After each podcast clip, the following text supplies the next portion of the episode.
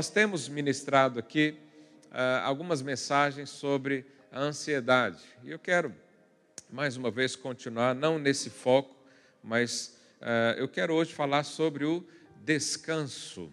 Quantos querem descansar aqui no Senhor? Às vezes eu fico ali na entrada e eu percebo como as pessoas chegam, né? Eu sinto isso. E algumas chegam cansadas e você percebe que é o físico, né? O corpo trabalhou muito e está ali cansado, mas o coração está feliz. Outras parece que dormiu a noite inteira bem, mas mesmo assim ainda parecem cheios de angústia. E talvez é para esses essa mensagem, é, para que você tenha um coração em paz, no descanso. Porque você sabe, a preocupação, o estresse, a ansiedade, ela tem sido, de uma certa forma, o estilo de vida de muitos no mundo. Mas isso é o normal do mundo. No mundo é normal eh, viver assim. Mas entre os filhos de Deus, não deveríamos viver dessa forma. Isso não deveria ser algo normal, esse ritmo é, frenético, né, descontrolado, é, uma coisa, uma correria constante. Muitos, às vezes, não sabem o que é o descanso, não sabem o que é ter a alma descansada.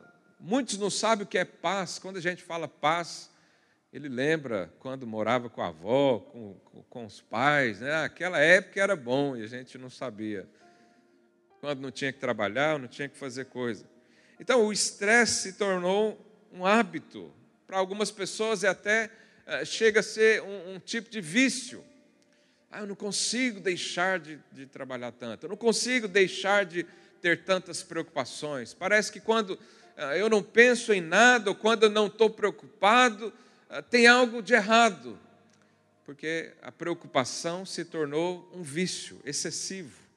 Né? E isso pode trazer até doenças no seu corpo. Mas o poder da cruz está aqui para liberar o descanso para você. Aquele que vive, aquele que assentou e descansou no Pai, está aqui para dar o descanso para você também. Então hoje é um dia para você investir na sua paz, na sua alma. Lá em Zacarias, o profeta tem uma visão uh, de um vaso cheio de azeite e tubos que uh, ligavam o azeite em várias áreas. Isso simboliza a nossa vida. Significa que em cada área da nossa vida, seja sentimental, é, financeira, familiar, em cada área da nossa vida há um tubo ligado né, do Senhor até você com azeite fresco, para que você flua, para que você receba e desfrute das bênçãos do Senhor. Mas é necessário estar em paz para receber isso. Eu não sei se você já percebeu, mas todas as vezes que você está aflito, precisando de ajuda e não vê nada, naquele momento, às vezes até questiona-se não é? se é cristão mesmo. Será que eu sou filho de Deus mesmo? Porque quando as águas estão agitadas, você não consegue perceber as coisas do Senhor. Você só olha para o problema, só olha para as circunstâncias, só olha para as pessoas, sempre para algo externo e esquece que o príncipe da paz habita dentro do seu coração. Se o príncipe da paz, se o Deus que controla todas as coisas, está aqui dentro de mim, então eu preciso valorizar o que está aqui dentro, não o que está fora. Eu preciso colocar expectativa no que está em mim, não o que está no mundo, ou não a paz que o mundo dá. Porque a paz que o mundo dá sempre tem algo em troca mas o Senhor não tem nada para trocar com você, ele simplesmente quer te dar. Jesus diz: A minha paz vos dou. Fala aí para o seu vizinho: Você recebeu a paz de Cristo. O salmista diz lá no Salmo 23: Bondade e misericórdia certamente me seguirão, certamente estarão na minha casa, certamente me cobrirão todos os dias. Todos os dias a bondade do Senhor está disponível para você. Todos os dias o amor de Deus já está sendo entregue pela sua vida. E junto com isso vem a provisão, vem a alegria, vem a paz. Mas a preocupação fecham os tubos onde desce o fluir de Deus. Você sabe, há muito poder quando nós descansamos. A maior expressão de fé é o descanso. Porque quando nós temos fé, falamos, mas também o nosso interior fica em paz. Mas quando você vê alguém atribulado, dificilmente ele tem fé. E eu sei que as pessoas às vezes nos ouvem falar e falam, pastor, mas eu sofro de ansiedade, o médico diz que é uma doença, eu tomo até o remédio para isso. Eu não tenho nada contra remédios, pode tomar o remédio em paz. Mas nós precisamos dar nome certo para as coisas. Jesus falou para não andar ansioso. Se Jesus diz para não fazer isso, significa que é possível não fazer isso. Se fosse uma doença, ele orava pela cura. Mas sobre a ansiedade, sobre a perturbação nossa, ele só diz o seguinte: não ande assim. Não ande em preocupação exagerada. Não perca sua paz. Não ande ansioso, porque eu cuido de você. Quantos creem nessa verdade? Então nós precisamos dar um nome certo para isso. Ansiedade, então, é algo que não vem de Deus, eu vou rejeitar na minha vida. Eu vou viver a vida que o Senhor tem para mim. Você sabe, o mundo vive debaixo de uma filosofia máxima, que é o humanismo. O humanismo é o cristianismo sem Cristo. É, é como se o homem uh, tivesse a, a percepção de que ele é bom, de que ele pode resolver tudo, de que ele é o centro de si mesmo e, e não precisa de nada para isso. E nós não vivemos assim, essa é a doutrina do mundo. O mundo chama de doença o que Deus chama de pecado. Então, a Bíblia diz para o homem não roubar. É, então, isso é um pecado, claramente. E aí o humanismo vem e diz: não, realmente, roubar é uma coisa complicada, tem leis aí que não pode, mas depende da circunstância. Mas se for alguém que rouba muito, aí já não é um erro, é uma doença. É o cleptomania, né? Ou alguém que uh, tem a prática de adulterar, por exemplo. Se ele adultera, a Bíblia diz que é pecado, que é errado isso, que não isso traz destruição. Mas se ele faz isso demais, o mundo chega e diz: não, mas isso é normal, porque ele tem uma deficiência ele tem ali um problema que precisa ser corrigido. O mundo sempre vai querer uma alternativa para não dar nome, né, lá na minha região diz, não dar nome aos bois, não identificar o problema. Nós precisamos saber identificar o que é. Né? E, e, a gente às vezes fica refém disso. Né? Quando o mundo trata assim, e você sabe, há é, organizações, partidos políticos que defendem. É, é, muita coisa que a gente vê que é pecado.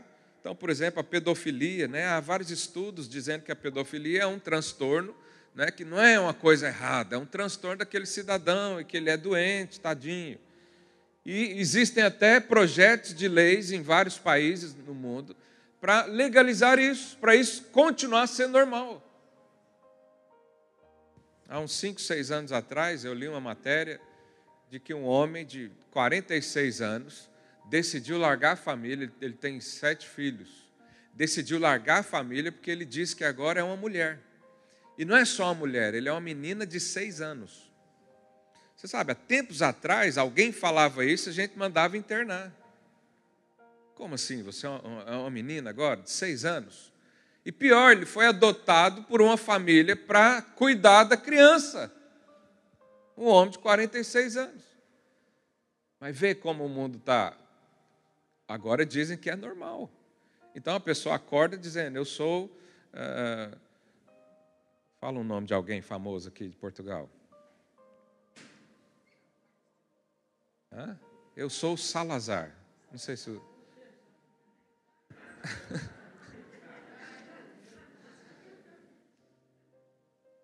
Então, antigamente, se um adolescente ou até um adulto fizesse isso, falasse isso, né, que ele era uma outra pessoa, é, a gente internava, interditava a pessoa, não é? Hoje não, se ele acordar e dizer que é, tem que aceitar. Por quê? Porque ele nasceu assim, só descobriu agora. Mas ele é o fulano, ele é do outro sexo, ele é, ele gosta de. Você vê que isso é humanismo, não tem nada a ver com Deus. Deus dá nome claro às coisas e diz: Isso aqui é pecado, não entra nisso que vai destruir sua vida. Não entra nisso que vai destruir até a sua mente. Mas essa é a normalidade. Por isso que a Bíblia diz que o Espírito Santo veio para convencer o homem do pecado. Convencer porque já não é mais tão claro. Nem na Bíblia as pessoas acreditam. Como é que nós vamos falar de pecado agora? E até dentro das igrejas isso está se tornando uma coisa uh, complicada. Porque existe um engano. O que está por trás disso? Uma crença. Você sabe, a crença, é, ela vai gerar um comportamento. E o comportamento vai te enroscar de tudo quanto é forma. Então a ansiedade, ela é o fruto de uma crença. O comportamento, a emoção está aí porque você acreditou em alguma coisa. E porque você acreditou ou deixou de acreditar em algo, você sofre então essas coisas todas ah, nos seus sentimentos mas tem uma crença aí por trás. Vou dar um exemplo para você. Se você crê que Deus está irado com você, vamos imaginar, muitos crentes vivem assim. Eles pensam que Deus está irado. Tem dia que Deus está tá bom comigo. Né, nós vamos entrar no jejum agora, muita gente vai se sentir aliviada. Ah, agora Deus está olhando para mim, porque eu estou fazendo jejum, estou me esforçando, tirei até a comida. Há pessoas que pensam assim, vivem assim, não são aqui eh, os irmãos, mas são gente aí fora.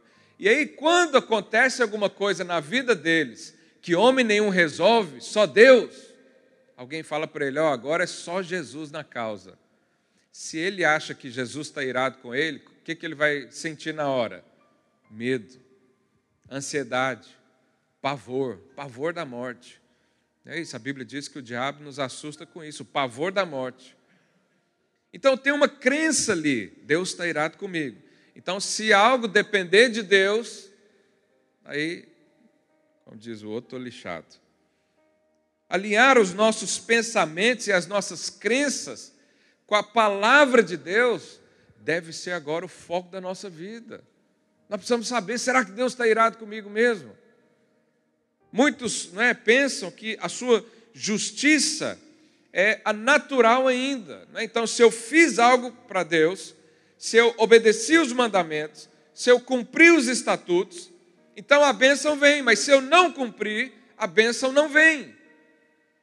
Então, quando a gente faz uma oração aqui no final de um culto, por exemplo, e diz: Nós vamos orar para Deus te abençoar, tem muitos que não creem, porque eles não se sentem aptos a receber a bênção de Deus, porque ainda está olhando para a justiça natural nós hoje precisamos olhar para a justiça divina. O Senhor Jesus veio e morreu no meu lugar, no seu lugar, pagou pelos nossos pecados, a nossa maldição foi livrada nele, e hoje nós somos chamados o quê? Justos.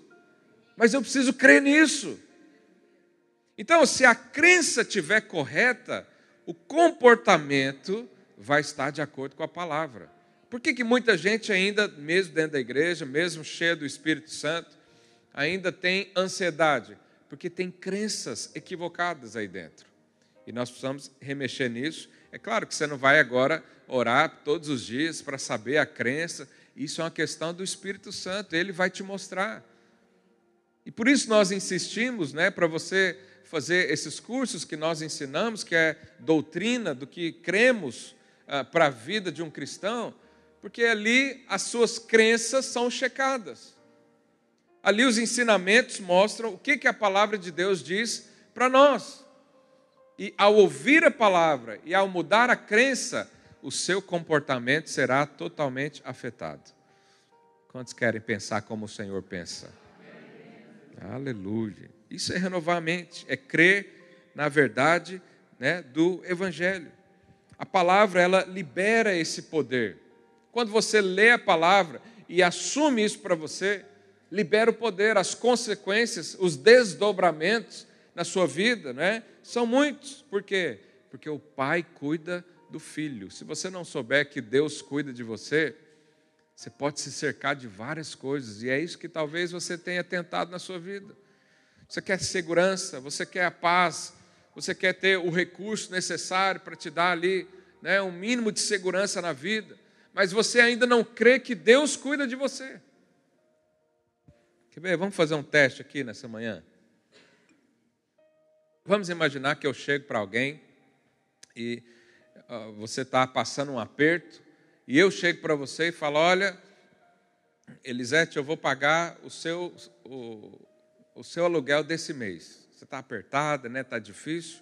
Eu vou pagar o seu aluguel. Você acha que eu falar isso para Elisete, ela vai ficar em paz se ela não tem o dinheiro? Ela vai ficar em paz, sim ou não? Sim, por quê? Porque alguém falou que vai pagar.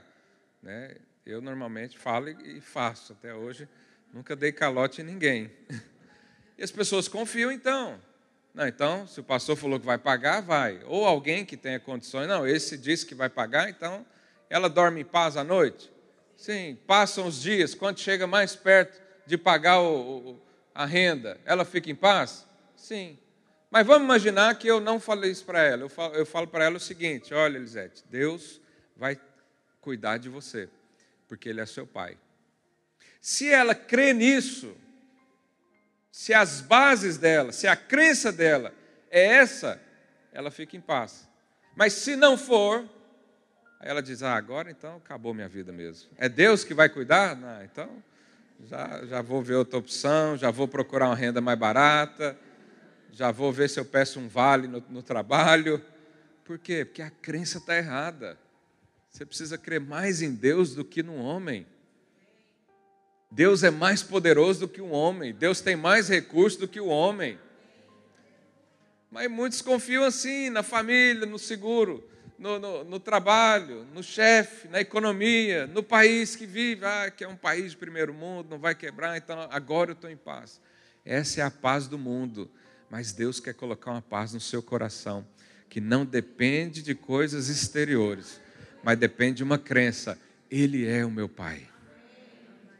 Você pode colocar a mão no seu coração assim e dizer: Deus é o meu Pai. Essa é a crença máxima que nós temos. Mas quando alguém diz, não, eu vivo pela fé. Imagina que vem um missionário aqui, né, eu posso falar de missionários porque eu sou um missionário. Saí lá da minha terra, estou aqui. Chega o um missionário e conta o testemunho. Né? Normalmente os testemunhos do missionário é sempre contar as tragédias da vida. Então o país é isso, não tem aquilo, eu não tenho o Colombo como vocês têm aqui em Lisboa. Né? Nós estamos lá sofrendo, vivendo pela fé. O que, que você mentaliza, o que, que vem à mente quando você ouve um missionário dizer que ele vive pela fé? Pobreza. Vive pela fé. O que, que você pensa? Coitado, deve estar mal. deve estar faltando tudo. Vamos fazer alguma coisa. Nem falou ainda da questão financeira. Vamos fazer alguma coisa aqui para mandar lá, pastor. Que isso? Quem que mandou esse cara para lá? Que igreja irresponsável é essa? Manda a pessoa para lá para viver pela fé. A gente pensa isso. Mas vamos imaginar que é o contrário: chega um missionário de Mercedes, Mercedes do ano, com aquele cheiro de carro novo. E ele chega ali, ele entra com o terno da Armani, ou da Hermenegildo Zena. Aí ele chega aqui fala: Irmãos, eu vivo pela fé. Você vai pensar o quê? Fé? Fé é eu que preciso ter para viver com o meu salário. Porque você não crê que Deus pode te dar uma Mercedes. Você não crê que Deus pode dar um, um terno da Armani para um missionário. Porque se você crê, você estava andando com uma. Você vê que a, a crença, o que nós colocamos aqui, interfere tanto nas nossas emoções e como a gente vive. Quem crê aqui que Deus pode te dar um carro? E quem crê que esse carro pode ser da marca Mercedes? Amém. Ou BMW? Amém. Ou Audi? Ou Jaguar? ou Volkswagen? o meu é um Volkswagen. Mas o Senhor deu. Então, quando alguém diz que eu vivo pela fé, ele é o mais abençoado de todos, porque ele não depende de ninguém. Ele está recebendo direto do Pai que ama, que já provou para o mundo inteiro que ama o filho. Mas a gente tem medo. Você tem medo de dizer que vive pela fé. Porque alguém que diz que vive pela fé diz: Eu confio só em Deus. Mas você tem medo de dizer que confia em Deus, porque na verdade às vezes você não confia. Mas você também não fala isso para Deus. Né? Seria muito é, difícil alguém chegar e falar: Ó oh, Deus, já que eu não confio no Senhor, né, eu vou tentar arrumar aqui. Ninguém fala isso, mas as suas atitudes dizem, a sua ansiedade dizem quem você confia. Se é no Senhor ou se é no seu dinheiro, no seu relacionamento, na economia global, num seguro saúde ou coisa assim. Então, existem crenças erradas que nós temos que uh, transformar, renovar. Uma crença errada que nós temos, por exemplo, é que quando você está em paz, tem algo errado. Olha que coisa mais absurda. Quando você está em paz, no descanso, Vem pessoas, vem Satanás falando que, oh, você não tem responsabilidade, não? Como é que você fica em paz assim? Não tem nem um emprego para trabalhar amanhã? Como é que você fica em paz? Quer dizer, a paz, é, ela não, não representa nada para a sua vida, mas o Senhor nos deu. O que nós vamos fazer com ela? Você sabe, o vencedor é aquele que descansa, que vive despreocupado porque ele sabe que o dia de amanhã está garantido por causa de Deus. Quantos são vencedores? Porque essa é a natureza de Deus. Você já viu Jesus estressado em algum momento? Deus, né? Você sabe, é, o único lugar que, que, que a Bíblia diz, porque quem está descansado, você não vê ele correr. Né? Quem está descansado anda tranquilo. Mas quem está estressado vive correndo, vive querendo resolver, vive numa correria. Né, os brasileiros usam muito essa expressão. Como é que foi a semana? Foi uma correria. Você está correndo atrás do quê, meu Deus? Mas Deus vive correndo desse jeito? Sim ou não? Você sabe, a única, o único momento onde a Bíblia diz que Deus correu foi quando o pai do filho pródigo viu o filho à distância, correu ao seu encontro. O único momento que a Bíblia diz que Deus correu foi para abraçar você.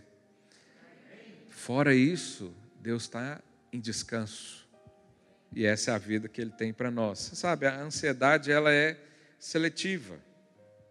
Às vezes você não tem ansiedade nos seus relacionamentos, mas tem eh, na vida financeira, ou no seu ministério, ou no lugar onde vive, ou da sua saúde.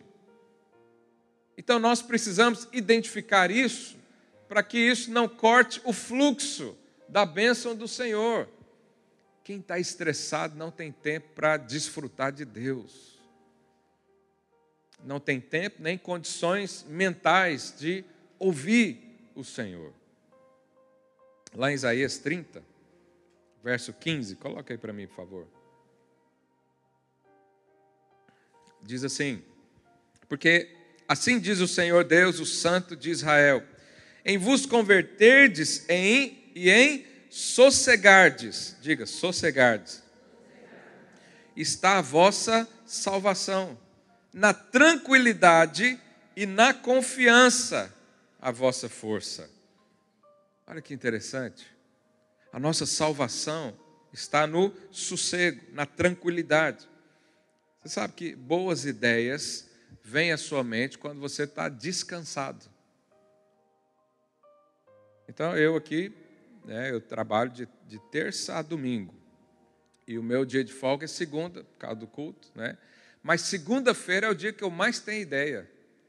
É o dia que eu mais quero pegar o telemóvel para anotar um monte de coisa. Por quê? Porque eu estou descansado. Estou tranquilo, parado. Você vê, às vezes, né, é, é não sei se você acompanha, essas pessoas, esses CEO de empresas, né, esses executivos, é, empresas multinacionais, ah, se você acompanha o dia a dia deles, você sabe que às vezes no meio da semana, no meio do trabalho, eles param para jogar golfe. Olha que coisa. Já pensou você parar para jogar um golfe? Ou para pescar? Quarta-feira, 10 horas da manhã, o bendito vai pescar. Aí você fala, o que, que é isso? Que perda de tempo. Não, mas isso é necessário porque o descanso traz boas ideias. Então, quando você descansa tanto no seu corpo, mas quanto na sua alma também, ali há milagres sobrenaturais. As ideias que o Senhor quer dar a você estão te esperando no descanso. É necessário você parar um pouco para ouvir o Senhor. Quantos querem boas ideias nesses dias?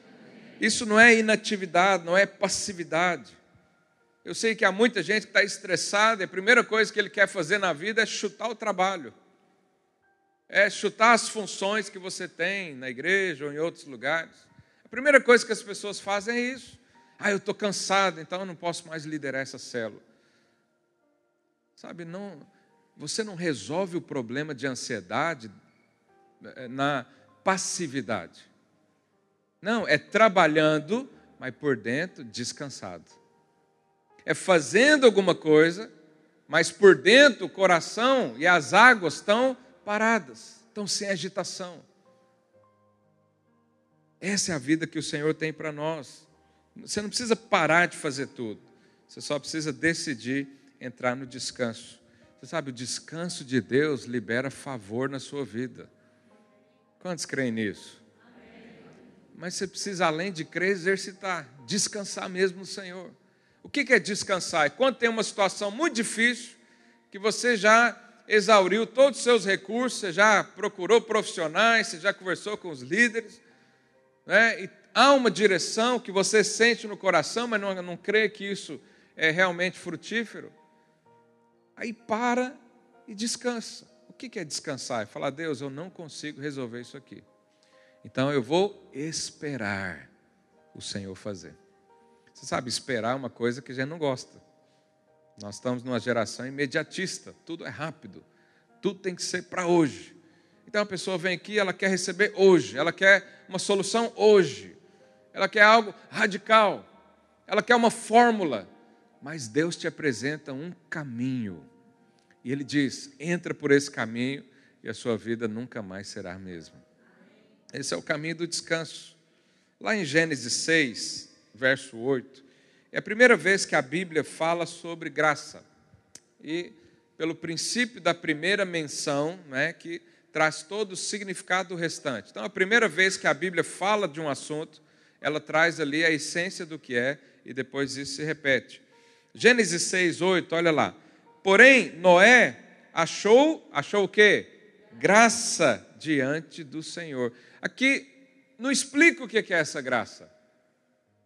Depois, hoje a gente sabe né, a amplitude disso. Mas Noé, se você vê o original da palavra, significa Noa.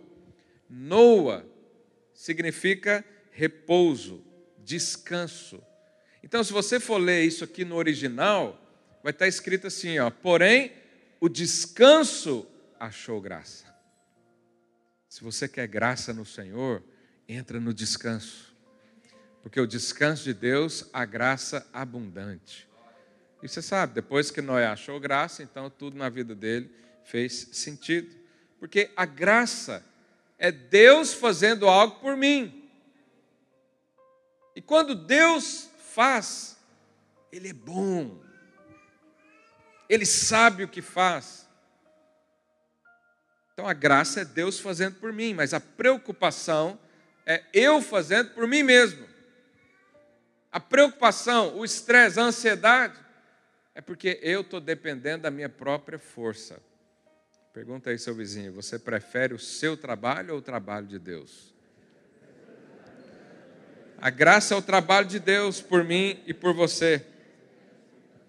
Lá em 2 Coríntios 20, é, verso 15, olha o que a Bíblia diz. Dai ouvidos todo Judá e vós, moradores de Jerusalém. E tu, ó rei Josafá, ao que vos diz o Senhor, não temais, nem vos assusteis por causa dessa grande multidão. Olha aqui, a palavra de Deus vem e diz: não tema, não tenha medo, não se assuste, não fique estressado. Mas olha o que, ele diz no final: pois a peleja, a guerra, o problema, não é vossa, mas de Deus. Tem, tem noção de que é um Deus falar isso? É como se alguém chegasse para minha filha, menorzinha, e queresse discutir com ela. Então alguém vem discutir com a minha filha. Você acha que ela comprou briga com quem? Comigo. É assim com Deus.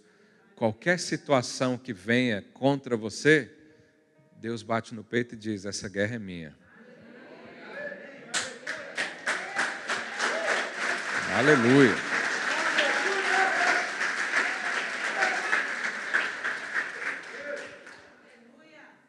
Até aqui é fácil entender. Mas olha o que, que diz no verso seguinte.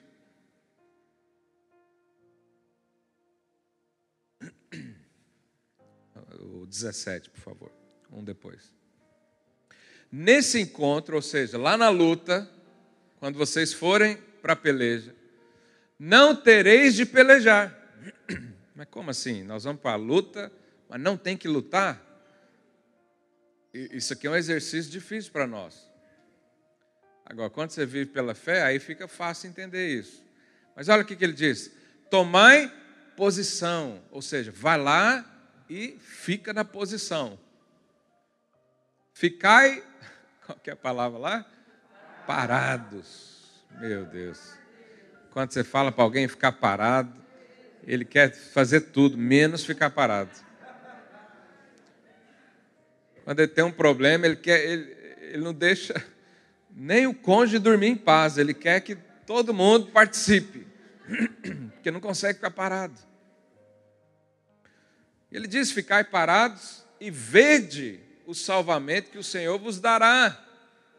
Então aqui Deus diz para o povo: primeiro, a guerra é minha, mexeu com você, mexeu comigo. Segundo, vai lá em frente o inimigo e fica parado e vê.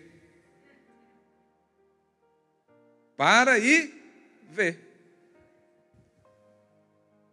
Quando você vive pela fé, é comum você fazer isso. Mas quando a crença ainda está equivocada, você não consegue. Você não consegue ficar parado. Mas quem não fica parado, não vê Deus trabalhar. Quem fica parado, vê o Senhor. Porque ficar parado é uma postura de fé. E Deus só pode fazer por fé. O justo continua sendo justo, vive como justo, desfruta como justo pela fé.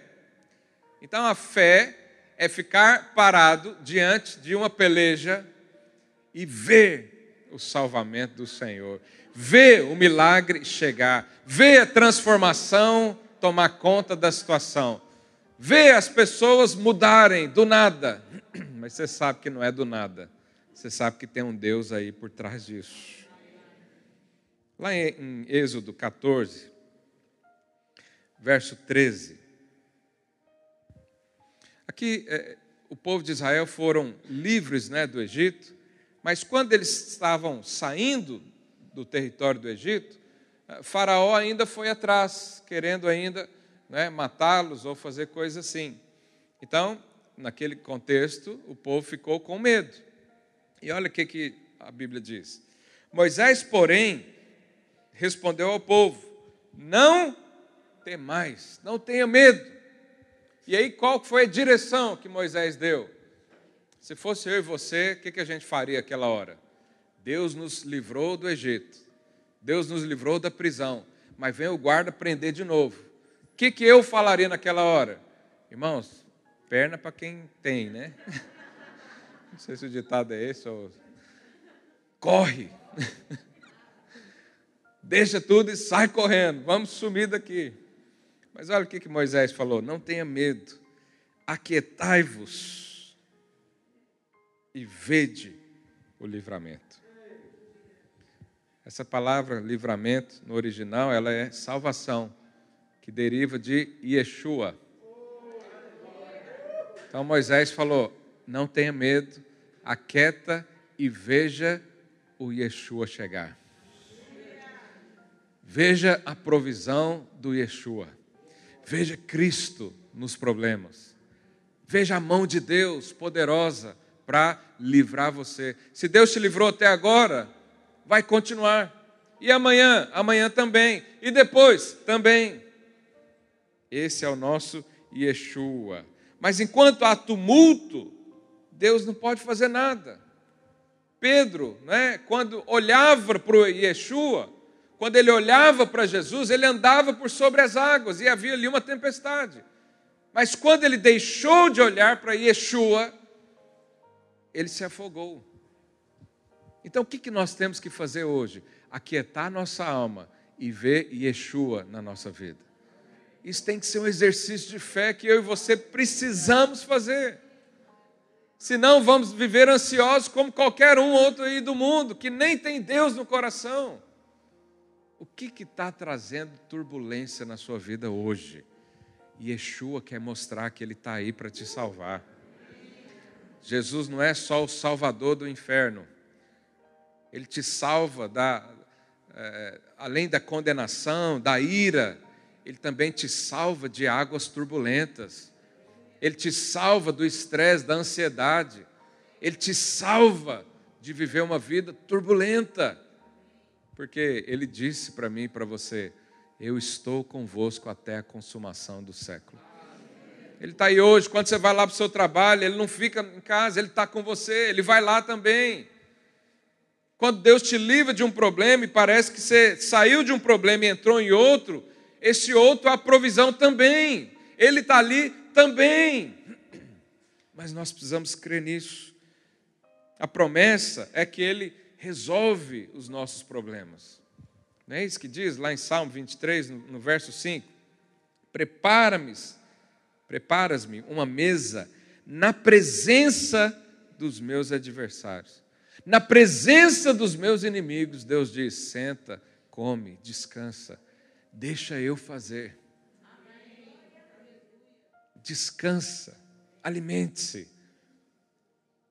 Ah, mas o inimigo está aí. Mas Deus está aqui também. Não importa quantos inimigos são, não importa que situação é, o Senhor diz: Eu vou preparar uma mesa para você descansar, para você desfrutar de um livramento aquieta e vê, aquieta e vê. Essa é a palavra do Senhor para nós hoje. Aleluia. Lá em Salmo 127, 1 diz assim: Se o Senhor não edificar a casa, em vão trabalham os que a edificam. Se o Senhor não guardar a cidade, em vão vigia a sentinela. Ou seja, se o Senhor não cuidar da sua vida, a sua força física, a sua força de vontade, não serve para nada. E olha o que diz no verso 2: Inútil vos será levantar de madrugada, repousar tarde, comer o pão que penosamente ganhastes. Olha que coisa. Aqui Deus está falando. Se você não crê no meu cuidado, você pode fazer de tudo, você pode até fugir, você pode ir para outro lugar, você pode abandonar tudo, você pode fazer o que quiser, será inútil.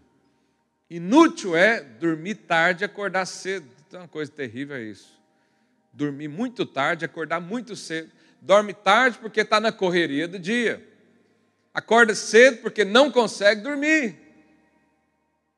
Tem sonhos e pesadelos, tem preocupações, está sempre com a mente ativa nos problemas. Isso é uma vida terrível. Mas olha a promessa do Senhor no final aqui. Aos seus amados, quem é amado do Senhor aqui? Aos seus amados, o que, que o Senhor faz? Ele dá enquanto dorme.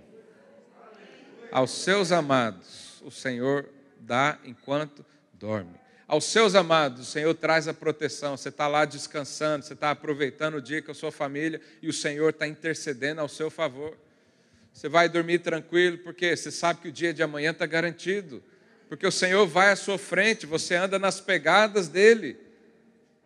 Acontece um problema, você diz: essa peleja não é minha, é do Senhor. Eu vou ficar quieto e vou ver o livramento dele na minha vida. Esses são os amados. Agora, se você não se sente amado pelo Pai, amado por Deus, você não consegue dormir bem. Sabe, dormir é uma coisa maravilhosa. Quem descansa no Senhor dorme, dorme o tempo todo.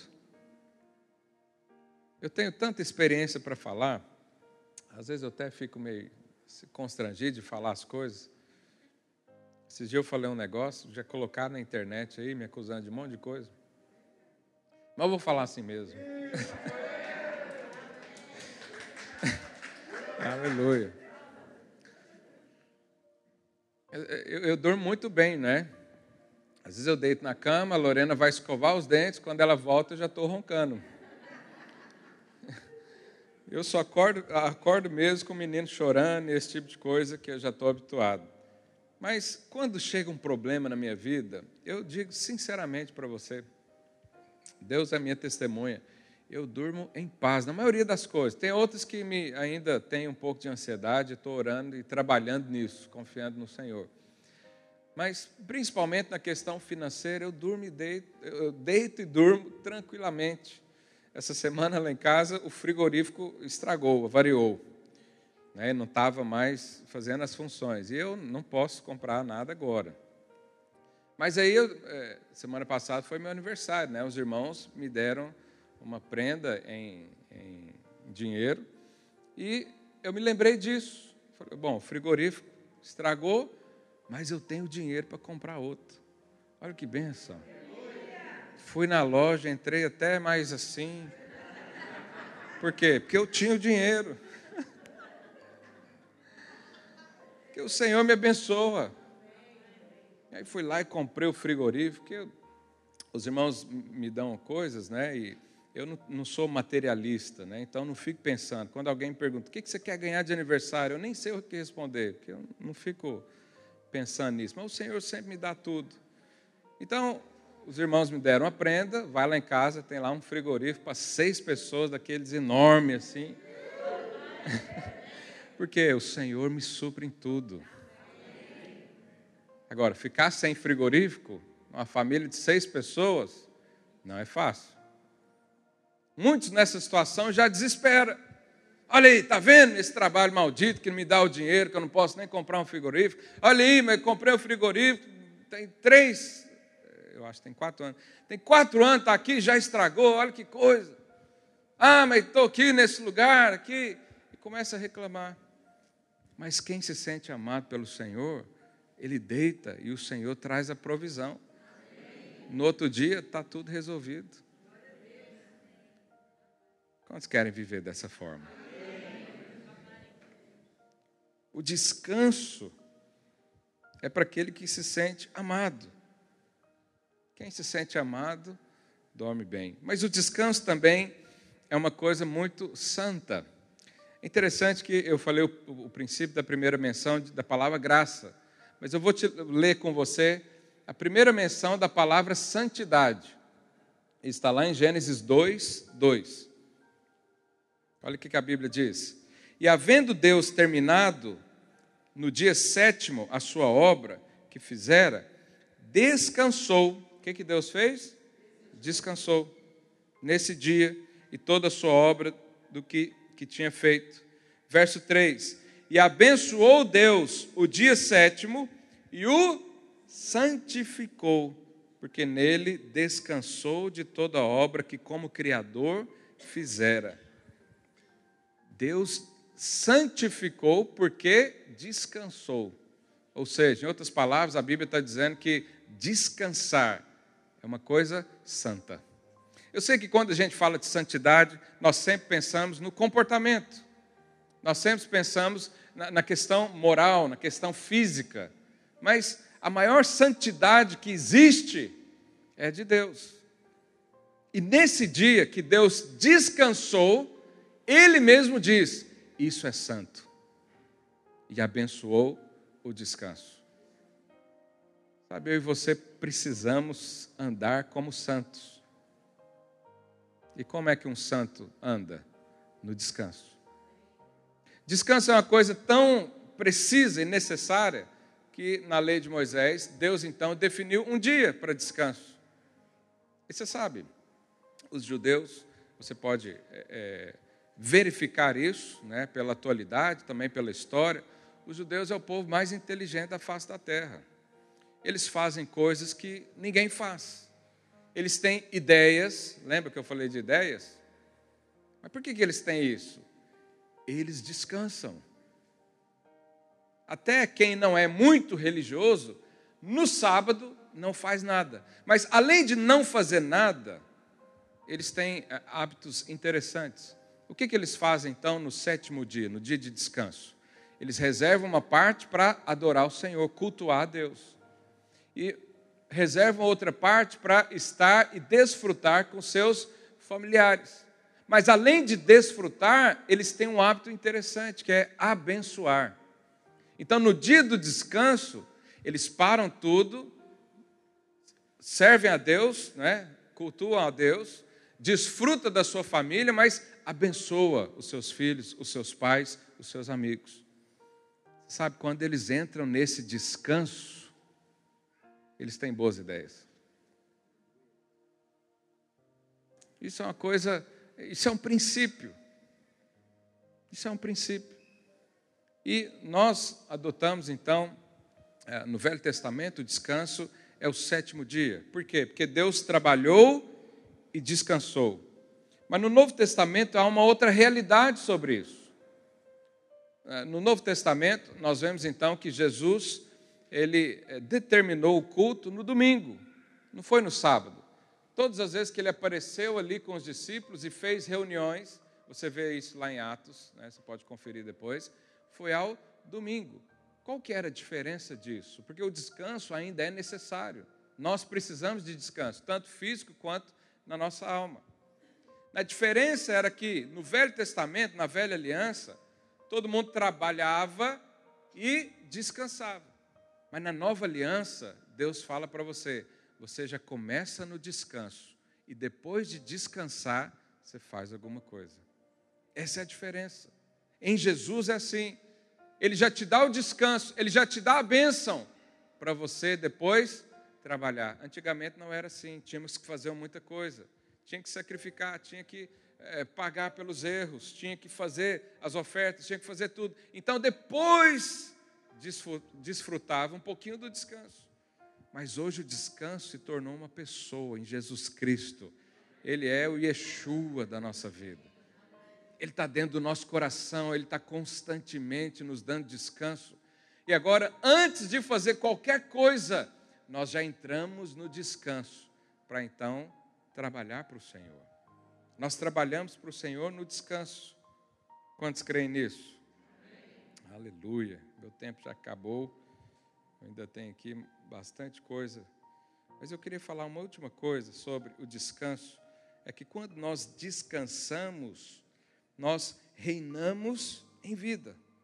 Lá em João 14, 26, diz assim: mas o Consolador, o Espírito Santo, a quem o Pai enviará em meu nome, esse vos ensinará todas as coisas e vos fará lembrar de tudo o que vos tenho dito.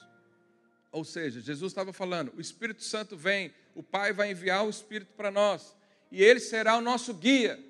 Ele vai nos ensinar e nos lembrar do que foi ensinado, ou seja, uma vida de suprimento, uma vida de ensinos, de prática, de constância.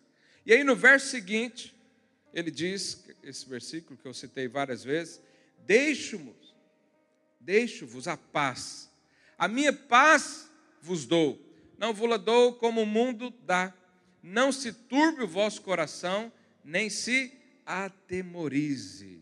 Ou seja, o Espírito Santo, que é o nosso guia, vai nos guiar em paz.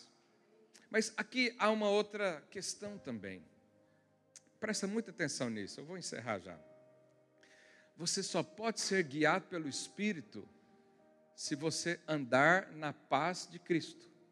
Porque quem não está em paz em Jesus, não consegue ouvir a voz do Espírito, não consegue lembrar dos ensinamentos. Aliás, está com a mente cheia de coisas equivocadas, estranhas da palavra. E a minha oração nesse dia é que você perceba o Espírito, entre no descanso e ouça a voz de Deus. Nós precisamos disso hoje. Nós precisamos decidir hoje se nós vamos andar na paz que Cristo nos deu ou se vamos buscar outra. O que, que você vai fazer nessa hora? Não ande ansioso, não fique preocupado, porque o Espírito Santo quer guiar você. Mas isso aqui é como uma frequência de rádio. Né? Se você quer ouvir um programa, você coloca numa frequência. E aqui está cheio de ondas de rádio, ninguém vê, ninguém ouve. Mas se alguém sintonizar num canal, vai ouvir. A sintonia do Espírito Santo é a paz de Cristo. Quem está sintonizado em Jesus, no Yeshua, e quem aquietou sua alma e espera nele, consegue ouvir a voz do Espírito. Por isso, às vezes você entra num culto e há pessoas que estão totalmente conectadas ao Senhor. Elas ouvem o Espírito, elas entregam percepções umas às outras, elas liberam profecias. E há outros que estão atribulados e dizem: Deus, cadê você? Se o Senhor existe, eu sempre ouço isso. Se o Senhor existe, faz alguma coisa.